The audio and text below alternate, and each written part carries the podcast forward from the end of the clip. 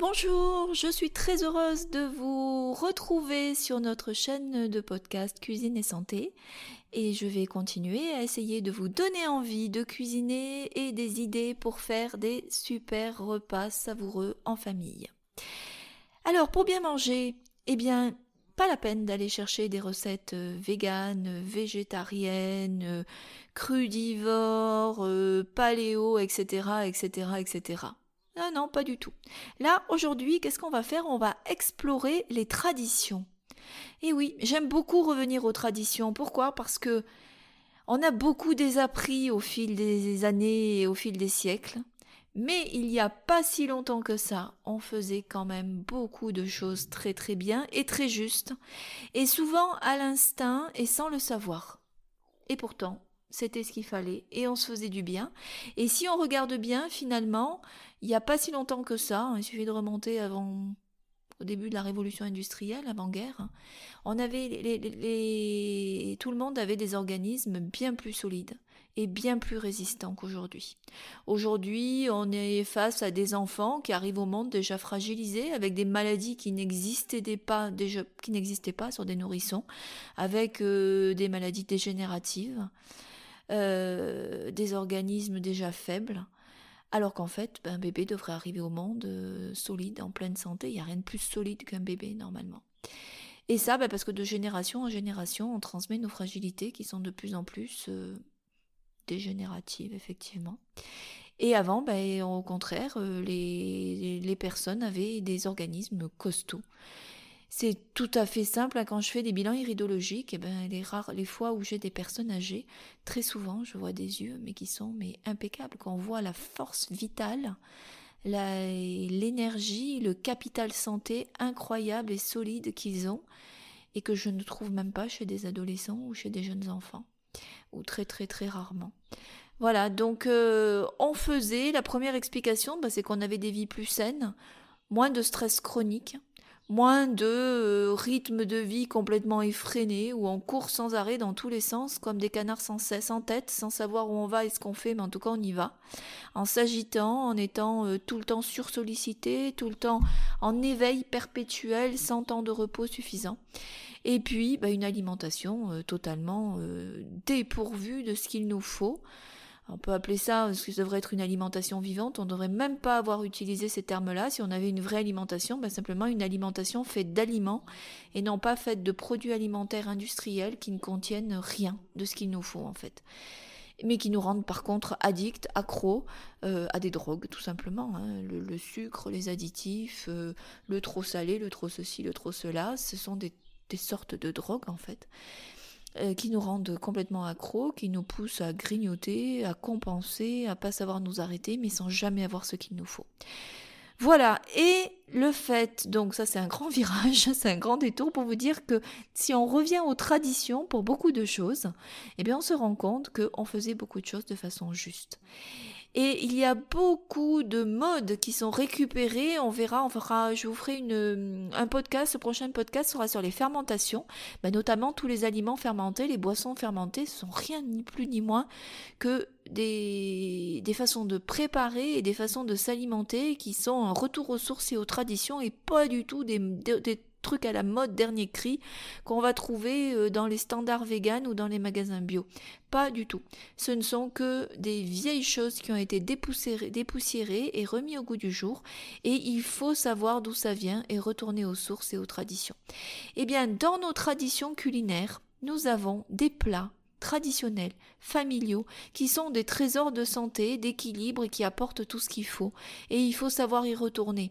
Quand j'étais petite, j'adorais jouer avec... Euh, j'ai commencé à cuisiner très tôt. Hein. J'ai eu l'amour de la cuisine très tôt parce que j'étais dans une famille où toutes les femmes cuisinaient beaucoup on allait faire les courses, elles allaient faire les courses tous les jours. Mais au début, enfin quand j'étais petite, après c'est passé avec l'arrivée des supermarchés, mais comme on était dans un village dans le sud de la France, ben, ma mère allait encore pendant longtemps aux toutes petites supérettes euh, faire les courses au jour le jour. Il n'y en avait pas plein les placards, on stockait pas. Elle se disait bah tiens qu'est-ce que je vais acheter, qu'est-ce que je fais à manger aujourd'hui, et elle faisait les courses en fonction de ce qu'on allait manger, et elle préparait euh, juste ce qu'on allait manger euh, au déjeuner et au dîner. Voilà. Donc on mangeait du frais tous les jours et euh, on stockait pas et on gaspillait pas. On finissait les restes le soir et puis voilà. Et euh, ma mère avait une grande boîte dans laquelle elle gardait toute une collection de fiches recettes du magazine Elle. Et à l'époque, c'était des fiches détachables cartonnées. C'était des recettes traditionnelles, hein, c'était pas, on n'était pas dans la mode vegan ou quoi que ce soit. Et, euh, et c'était des super recettes. Et j'adorais cette boîte. Et euh, j'allais tout le temps regarder. J'ai passé des heures à regarder, à chercher. Puis dès que j'ai eu le droit de commencer à essayer de cuisiner toute seule, ben, j'ai commencé à faire des petites recettes. Alors au début, ben, c'était des desserts. Forcément, quand on est enfant, on aime bien faire les, faire commencer à faire, à faire des petits desserts. Mais euh, j'ai un souvenir de, de, plein d'autres recettes traditionnelles. Elle avait aussi un vieux livre de, de cuisine. Alors vraiment le livre plutôt rébarbatif. Hein. Euh, pas d'illustration. Euh, il était euh, sans couleur en fait. Hein. Il était imprimé. Je crois qu'il y avait il avait une espèce de rose rouge avec des dessins, genre la petite volaille dessinée pour dire que c'est plutôt de la volaille. Euh, un petit liseré autour. Alors je me souviens plus de l'auteur, mais c'était une dame qui était connue à l'époque et pas du tout de photos bien sûr. Un gros bouquin, tout écrit, par contre les recettes bien détaillées, les techniques culinaires et beaucoup de recettes traditionnelles et de plats familiaux. Et voilà, je lisais ce bouquin, et puis quand j'ai commencé à cuisiner, bah, des fois aussi j'essayais les recettes là-dedans. Et c'est certainement ça qui m'a, inspiré quand j'ai ouvert mon restaurant à Marrakech, il y a déjà quelques années, puisqu'il est fermé déjà depuis quelques années, et que je me suis dit, bah, je veux faire une cuisine saine, familiale, c'était mon premier objectif, hein, c'était ma première démarche dans ce sens-là, pour que tout le monde puisse venir manger tous les jours sans être barbouillé, sans avoir l'impression de manger des trucs exceptionnels, c'est-à-dire qui sortent de l'ordinaire tout mélangé n'importe comment, mais bien digérer, s'alimenter sainement de façon complète avec une cuisine fraîche, cuisinée du jour et que des produits frais achetés à la journée. Et c'est ce que j'ai fait, et en fait, dans ce que je proposais, bah, beaucoup de légumes, beaucoup de salades, beaucoup de plats de légumes, mais aussi des plats traditionnels de cuisine familiale. Et dans ces plats, il faut pas hésiter à les ressortir et à les recuisiner et à les remettre au goût du jour. Et là, le fait d'être à la maison, puis finalement, au lieu d'aller courir à droite à gauche et d'enchaîner les loisirs le week-end, eh ben, on est à la maison, on ne bouge pas. Eh ben, c'est l'occasion. Essayez de dépoussiérer ces recettes. Alors, si vous ne les avez pas, cherchez sur Internet. Je vais essayer de vous en rajouter quelques-unes sur le site mais il y a certaines recettes qui sont des vraies cures de jouvence. Alors, plus concrètement, lesquelles? Eh bien, le premier, le pot-au-feu. Eh oui, le pot-au-feu. Mais en même temps, on peut la dépoussiérer, la recette du pot-au-feu. C'est une recette santé complète et merveilleuse en cas de convalescence. Si par malheur ou par bonheur, parce que du coup vous êtes immunisé, vous avez été exposé à ce fameux euh, coronavirus et que vous l'avez contracté, derrière vous avez une période de convalescence et de fatigue, très certainement, plus ou moins marquée, parce que j'ai pas mal de personnes que je suis qui l'ont eu, finalement sont très peu fatiguées, ça se passe euh, très facilement pour beaucoup. Bon, certains sont plus fatigués, et là, il faut accompagner cette période de convalescence et renforcer l'organisme et l'aider à se remettre en pleine santé.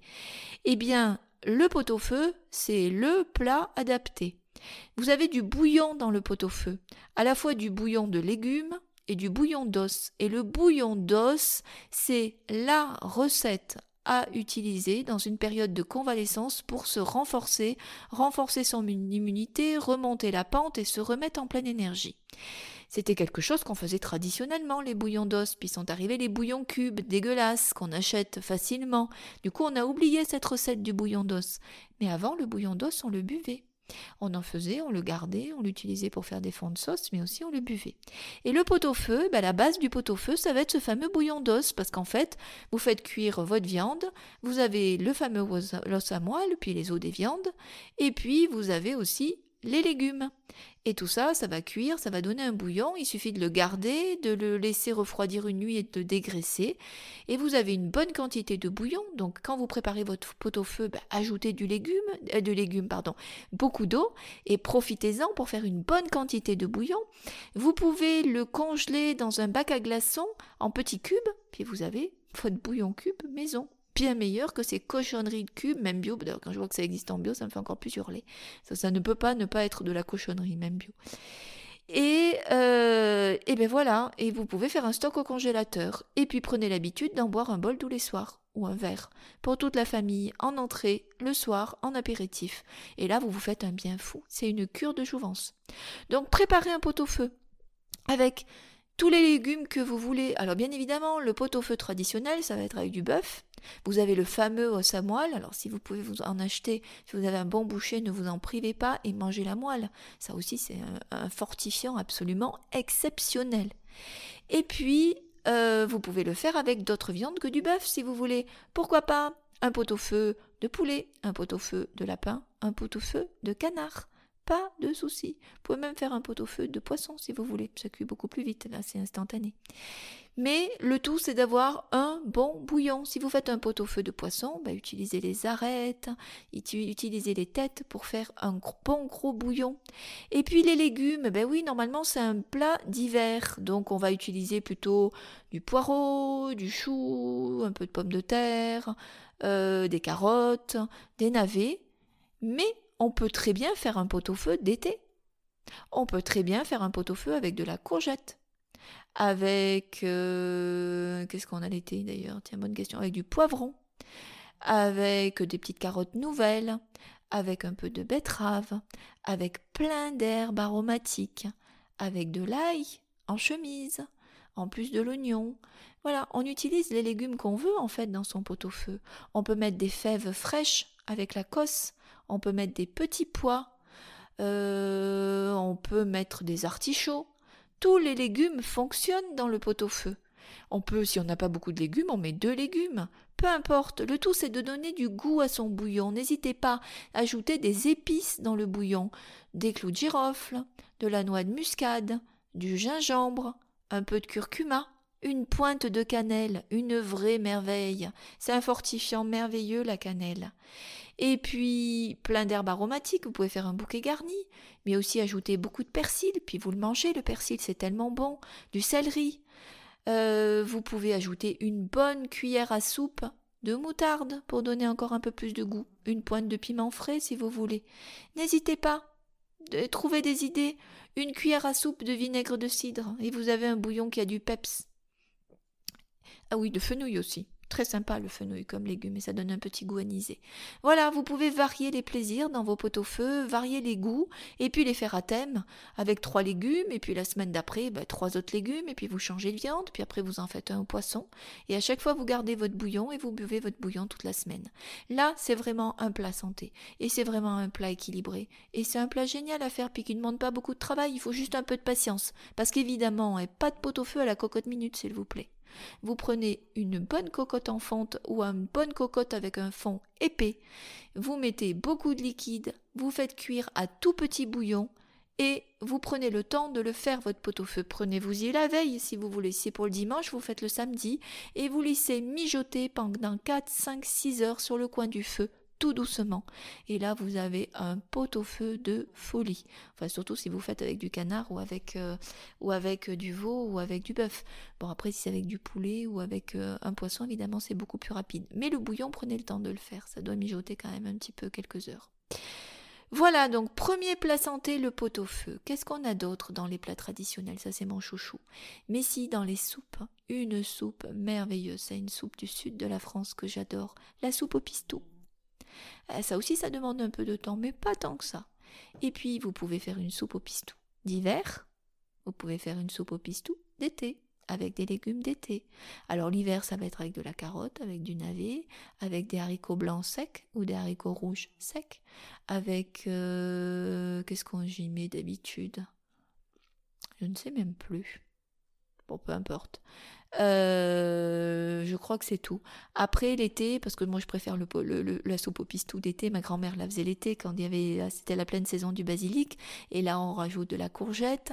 On peut mettre des haricots coco frais, mais si vous n'en avez pas, vous continuez sur les haricots secs blancs ou rouges. Euh, vous pouvez même le faire avec des haricots azuki, ça fonctionne très très bien.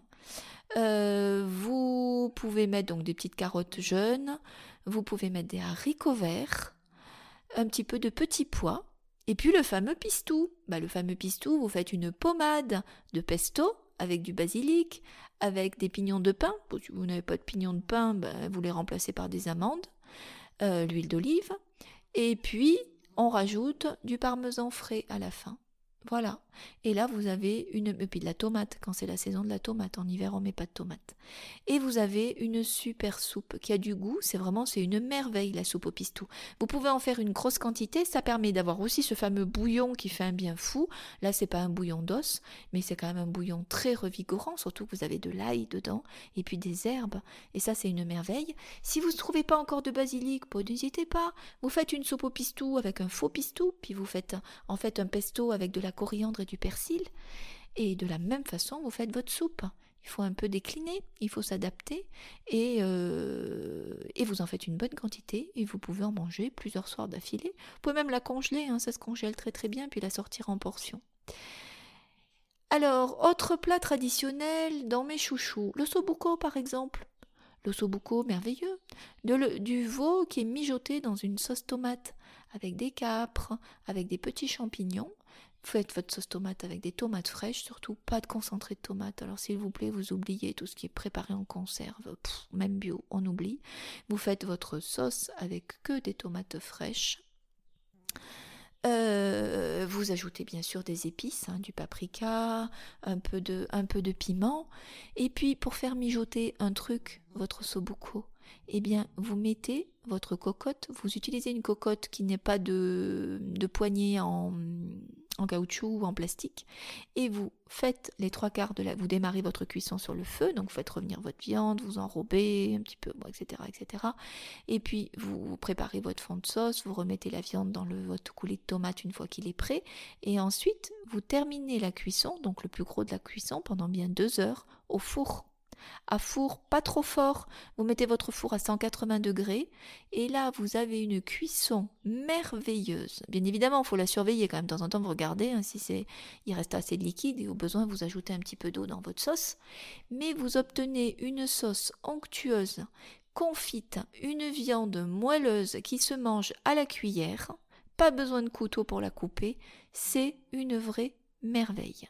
Donc essayez l'ossobuco, c'est très très chouette. Alors la recette de base, on utilise du vin blanc. Vous n'êtes pas, pas obligé d'utiliser du vin blanc. Si vous voulez pas utiliser d'alcool, petit truc, vous mettez du vinaigre. Un petit peu de vinaigre de xérès. Et vous aurez une sauce qui a autant de vigueur et de goût que si vous aviez utilisé du vin blanc sans alcool. Euh, dans mes plats chouchous, qu'est-ce qu'on a d'autre? Le petit salé aux lentilles ou le saucisse lentille. Ah bah alors ça, ça n'est pas toujours tout le monde quand je dis ça. Mais oui, parce que le malheur dans la digestion, c'est quand on mélange des protéines avec des féculents, parce qu'on va obliger notre système à digérer du sucre avec de la protéine, et que dans l'estomac, ça met un peu le bazar, parce que tout ça ne se digère ni à la même vitesse, ni au même endroit, et du coup, on va avoir des ballonnements, une digestion compliquée, etc. Donc, mélanger du sucré avec, des... faire sucré salé ou faire euh, sucre complexe avec des protéines, laisser ça au jour exceptionnel de fête, mais les trois quarts du temps, on peut pas. Par contre, des lentilles, protéines végétales, avec euh, des bonnes saucisses, mais là, il faut des saucisses de qualité, bien sûr, hein, euh, pas des saucisses sous vide à la noix euh, industrielles. Mais si vous avez des producteurs pas loin de chez vous, puis ça peut être des saucisses de canard, d'ailleurs, on n'est pas obligé d'utiliser des saucisses de porc, peu importe, avec du petit salé, eh bien, ou pas, euh, mais en tout cas, c'est un plat équilibré. Enfin, c'est un plat équilibré dans la digestion. C'est un ensemble de protéines. Donc, pas de souci.